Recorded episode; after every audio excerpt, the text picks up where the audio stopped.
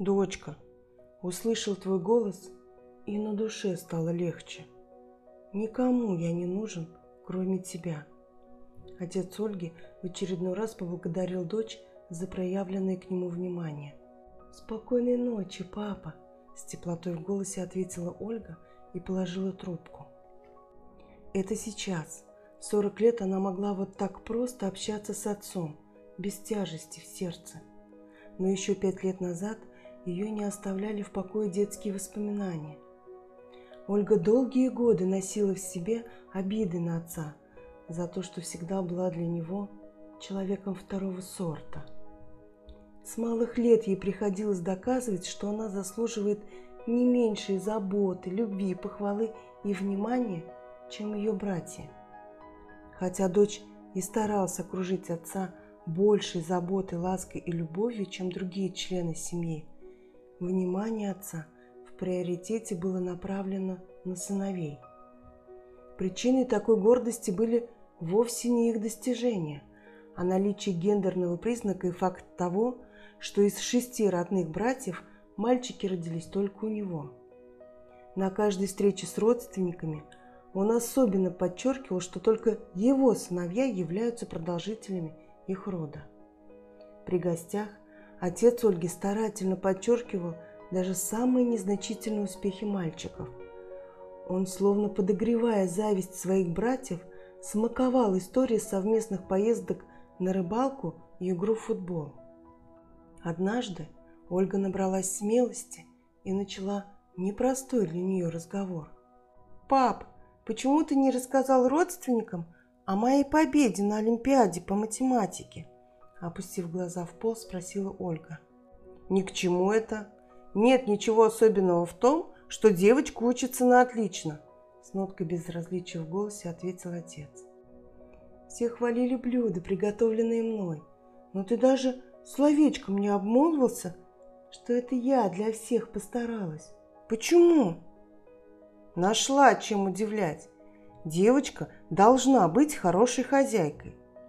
Может, мне еще нужно было рассказать, что ты умеешь мыть полы?» Громко рассмеявшись лицо Ольги, отец встал из-за стола. «Давай, быстренько убери все со стола, а то мне хочется прилечь на диван и посмотреть телевизор». «Я сейчас все уберу. Пап, я тебе такой же родной человек, как и мои братья.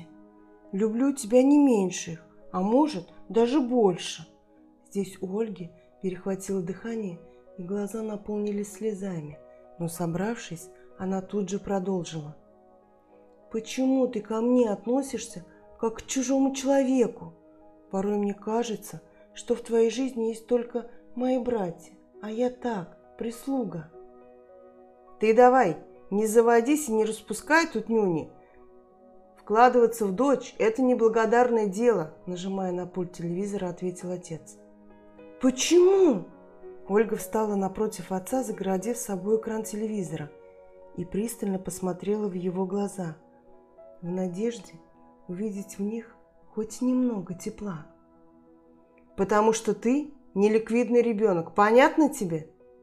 «Как это?» – растерянно спросила Ольга. «А вот так. Выйдешь замуж и всецело будешь принадлежать семье своего мужа. Какой прок мне потом от себя? Пацаны станут продолжателями рода. Будут мне опорой и поддержкой во всем. И вообще, сейчас новости начнутся. Отойди, не закрывай мне экран. Займись уже своими делами. Закрыв лицо руками, Ольга выбежала из комнаты. Ей хотелось верить в то, что это признание любимого ею отца всего лишь кошмарный сон – ее разум отказывался верить услышанному. В ее душе бушевали одновременно обида, злость, ненависть и глубокое разочарование. Этот день навсегда остался в памяти у Ольги. Несколько дней Ольга не могла прийти в себя. В одну из ночей ей приснилась мама, по которой она сильно скучала. «Мама!» «Мамочка, забери меня к себе! В этом мире мне холодно без тебя!» «Оленька, доченька, родная моя, пока рано. Придет время, и я, взяв за руку, отведу тебя в волшебные места, где мы с тобой больше никогда не расстанемся. Но сейчас послушай меня внимательно, малышка. Ты мое продолжение, а значит, ты сильный, у тебя все получится.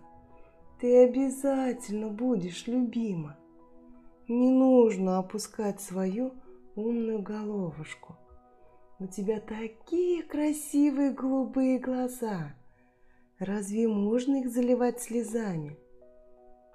Доченька, помни, что в тебе есть сила, которой нет у многих людей.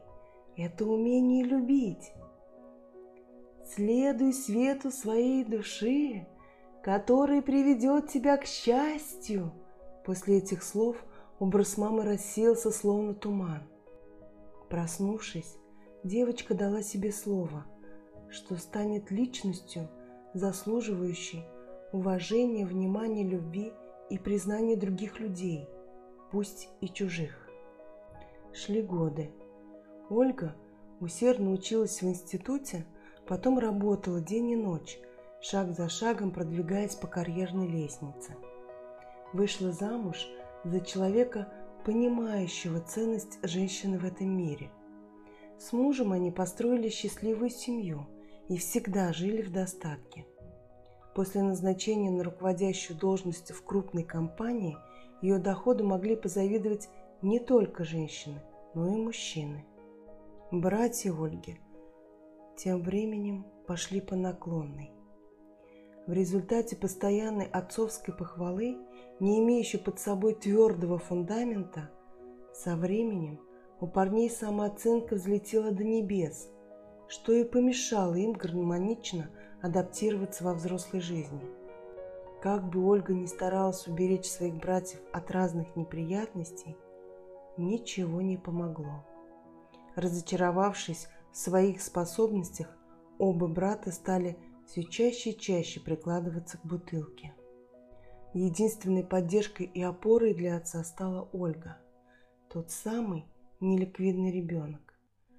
Она обладала всеми моральными правами оставить отца на старости лет без внимания, заботы и тепла.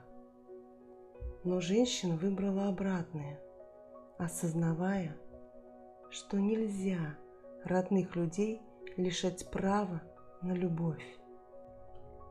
Читала автор Альфинур Гатаулина.